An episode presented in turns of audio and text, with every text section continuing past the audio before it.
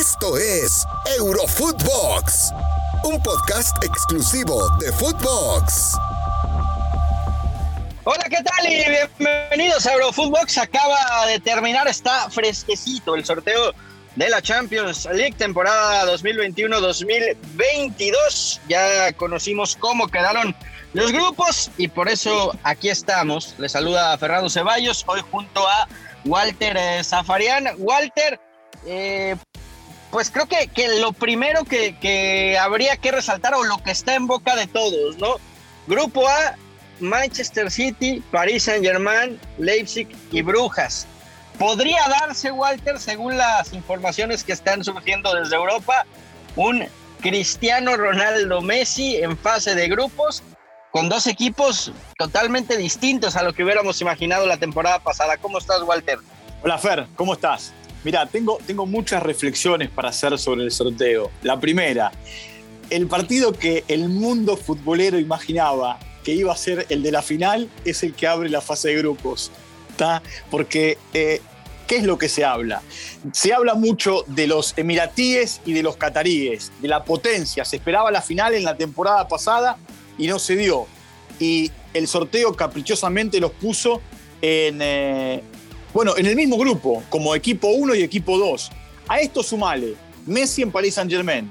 A esto sumale la posibilidad que dicen que está todo cerrado y que falta convencer a Sterling para que Sterling vaya a, a la Juventus, que Cristiano Ronaldo va a jugar en el Manchester City. A esto sumale que de cuatro equipos, debe ser la primera vez ¿no? en, eh, en la fase de grupos, de cuatro equipos, tres tienen una fuerte injerencia empresarial los emiratíes en Manchester City, los cataríes en París y la empresa de la bebida energizante en, en Leipzig. Salvo Brujas, después el resto es una. A ver. Eh, a ver, son, son, equipos, son equipos gerenciados. Sí, directamente. Totalmente, Walter, totalmente de acuerdo, de acuerdo contigo. Eh, insisto, creo que, y, y, como bien lo comentas, este duelo es el que despierta el morbo de lo que es la Champions. No creo que sea el, el, grupo de la muerte, porque si hablamos de un grupo de la muerte, yo me iría como tal al que sigue, al B. Sí, al B, claro. Porque me parece, sa, sa, salvo el Liverpool, que, que puede marcar una, una, diferencia. Ojo, el Atlético viene de, de ser campeón en, en, en, la liga, va a ser un equipo que, que le va a poner cara a cualquiera. Está el Milan, que es un histórico en Champions, más allá de que no pase sus mejores momentos en Serie A y está el Porto. O sea, hablamos de tres campeones de Europa y, un Atlético de Madrid que, nunca lo puedes des, descartar, ¿no? Para mí, viendo cómo quedaron conformados los grupos, este es el de la muerte. No, y aparte, y aparte ¿sabes? El morbo de, saber que Liverpool fue el que sacó a eh, Atlético Madrid. Y, y el Liverpool eh, que busca la reivindicación y el Atlético de Madrid que quiere ir por más. Y, y, el Porto que eliminó a Juventus en la temporada pasada y después se quedó a mitad de camino eh, y llegó lejos el equipo de Conceizao. Eh, y a eso sumarle al Milan, este Milan de Pioli que se, re, se reforzó con Giroud, que espera para la tercera fecha de la, de la Champions la vuelta de Zlatan eh, y que se ilusiona con pasar. Vos pensás que de estos cuatro, uno va a quedar eliminado, uno va a quedar a la Europa League y, y dos sí. van a clasificarse. Increíble. Y como decís vos, tres de los cuatro son campeones, dos de ellos muy campeones, como Milan y, Liverpool, muy campeón el Ajax, y, y, al Atlético Madrid tiene la sangre en el ojo porque jugó tres finales y perdió las tres. Sí, totalmente, totalmente. Además, eh, no, no, veo a ninguno de esos cuatro, quizá Liverpool eh, peleando palmo a palmo para ganar la Champions. Vamos a ver qué cara presenta el equipo de club, que tras esa, esa orejona que levantó, se, cayó en los siguientes dos torneos.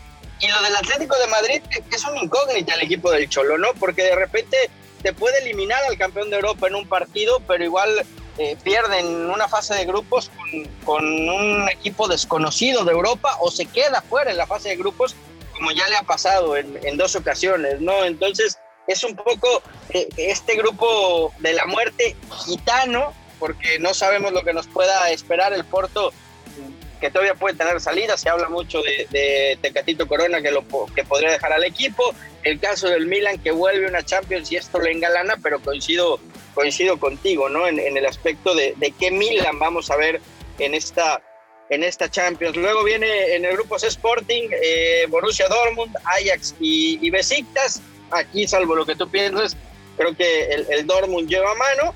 Y después veremos un, duelo parejo, creo yo, entre los otros tres, en donde cualquiera se puede meter, ¿no? Sí, a ver, es un muy buen equipo el Sporting Club de Portugal, más conocido como Sporting de Lisboa. Es el último campeón de, del país, de Portugal. Y Besiktas es un equipo duro en condición de local. Es un equipo que a lo mejor no tiene tanto nombre, no tiene tanta historia, pero es un equipo duro en condición, en condición de local, jugando en, en la Estambul. Bueno, en la Estambul, eh, digamos, europea, ¿no?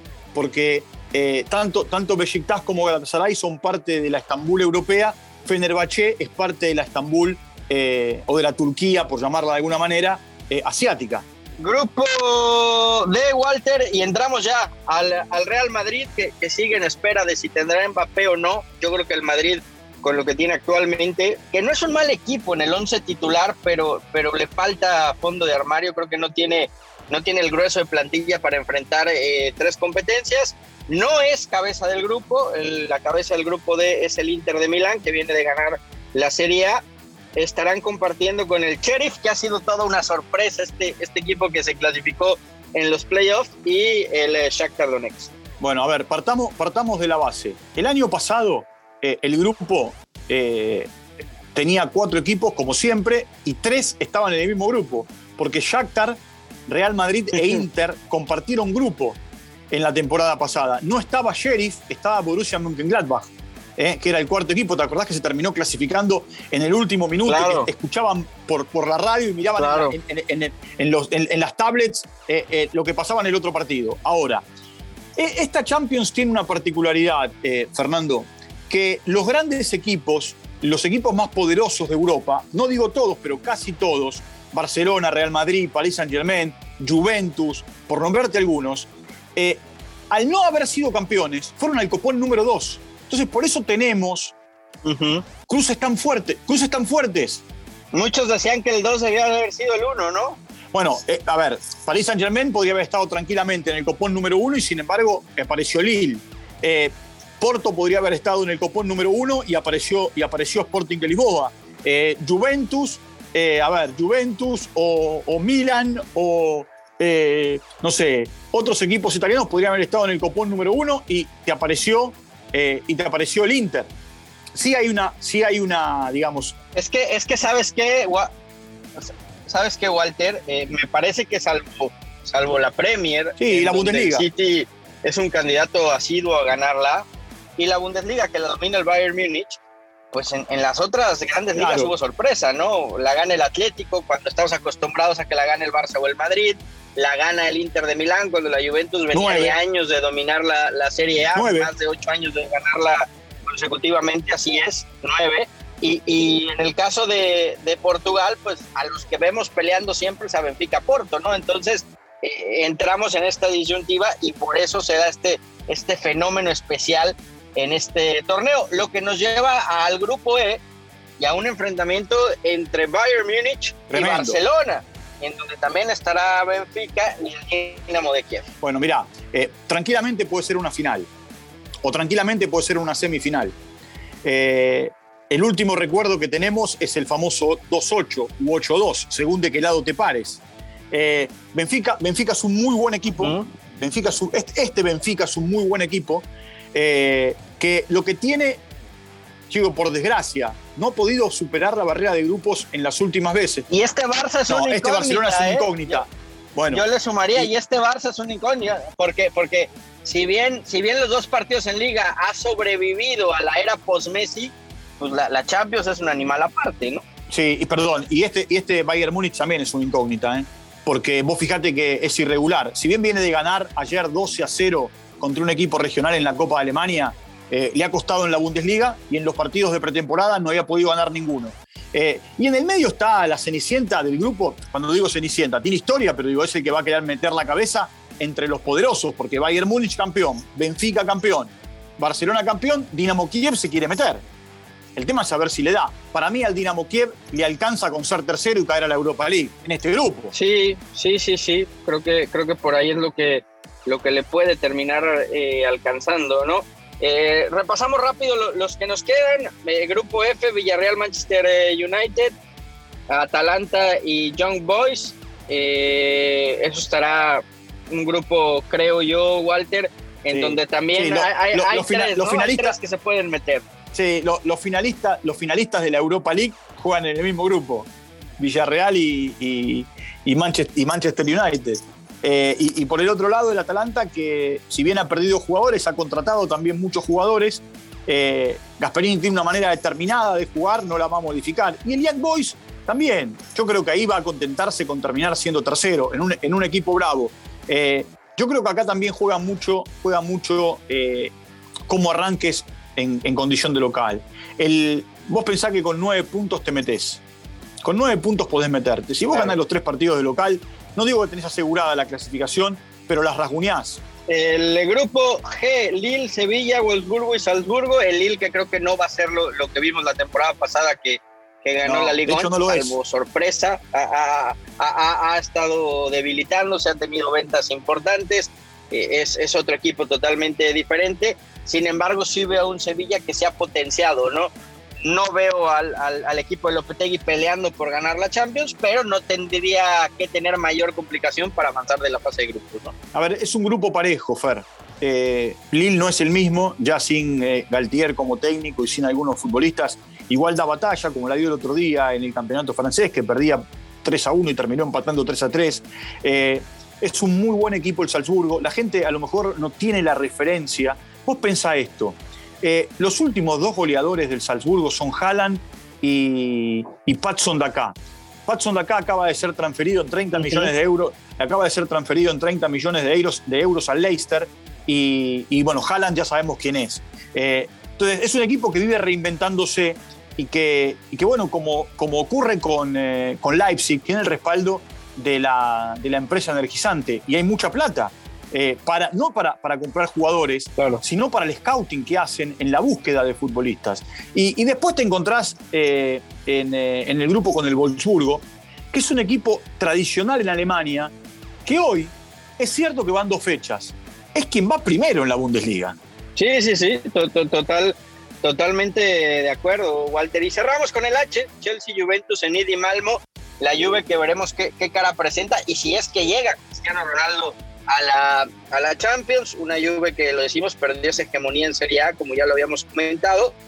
Y el Chelsea, Walter, que para muchos es el gran favorito a repetir. Yo difiero, yo no veo a este Chelsea repitiendo en Champions, pero que es un equipo que ahora con la llegada de Lukaku se, potencia a otras dimensiones. Sí, hoy, hoy decir quién es el favorito para mí, eh, por supuesto yo respeto todas las posiciones, eh, es aventurado. Primero porque la final se juega, dentro de, se juega dentro de nueve meses. Después porque eh, en el camino los futbolistas van a tener mucha competencia local, mucha competencia internacional y van a tener que cumplir con sus seleccionados. A las lesiones tradicionales se le, se le, suma esta situación del positivismo de COVID. Eh, entonces, eh, hoy aventurar quiénes van a jugar la final, por supuesto, vos me das una hoja y yo juego también, pero de ahí a, que se convierta en realidad, o en el yo te, yo te dije que este equipo era favorito. Mirá, eh, hay un montón de equipos que tienen... Que tienen... ¿Y sabes qué, Walter? Que, que, la historia reciente, y perdón que te interrumpa, nos ha demostrado eso, ¿no? Porque cuando Liverpool gana la, la Champions, decíamos, va a dominar el Liverpool ahora Europa, nadie para Liverpool de club. Vino la siguiente Champions, lo echó el Atlético de Madrid, no pudo repetir. Llega el Bayern con esa maquinaria alemana que parecía que nadie podía plantarle cara, queda eliminado el Bayern y no es campeón. Y ahora aparece el Chelsea y, y, pareciera que la tendencia va por ahí, como es el actual campeón, muchos ya lo ven repitiendo, es muy difícil repetir en Champions, lo que hizo el Real Madrid ganando tres seguidas, vamos, por eso nadie más lo ha hecho en la historia. Yo, yo, yo por eso coincido contigo y es muy complicado hoy aventurarnos porque una cosa es cómo empieces y otra cosa es cómo terminas. ¿eh? ¿Sabes lo que pasa, eh, Fernando? Que una cosa es la fase de grupos donde vos podés ganar, perder o empatar y te acomodás. Eh, y hasta en la última fecha, dependiendo de otros resultados, vos te acomodás. Eh, y otra cosa es el mano a mano. Un pequeño detalle que yo creo que es muy importante marcarlo, Fernando, porque se cambió la parte reglamentaria y ya no cuenta más el gol de visitante. Ojo con eso. Claro. Ni, Claro, ni, ni en- claro, esto, esto, esto, esto va a cambiar mucho. ¿Eh, ¿Viste? Esto, claro. esto va a cambiar muchísimo, Walter. Sí, sí, sí, sí. Es, es una nueva Champions la que estamos viviendo ahora. Walter Zafarian, un gusto que estés con nosotros en Eurofootbox. Ya tendremos tiempo de seguir hablando de, Champions y, y mencionarlo, Jorginho, el mejor jugador para la UEFA. Un fuerte abrazo, Walter, y, y recordarle a toda la gente que estamos en Eurofootbox, un podcast exclusivo de Footbox. Esto fue Eurofootbox, un podcast exclusivo de Footbox.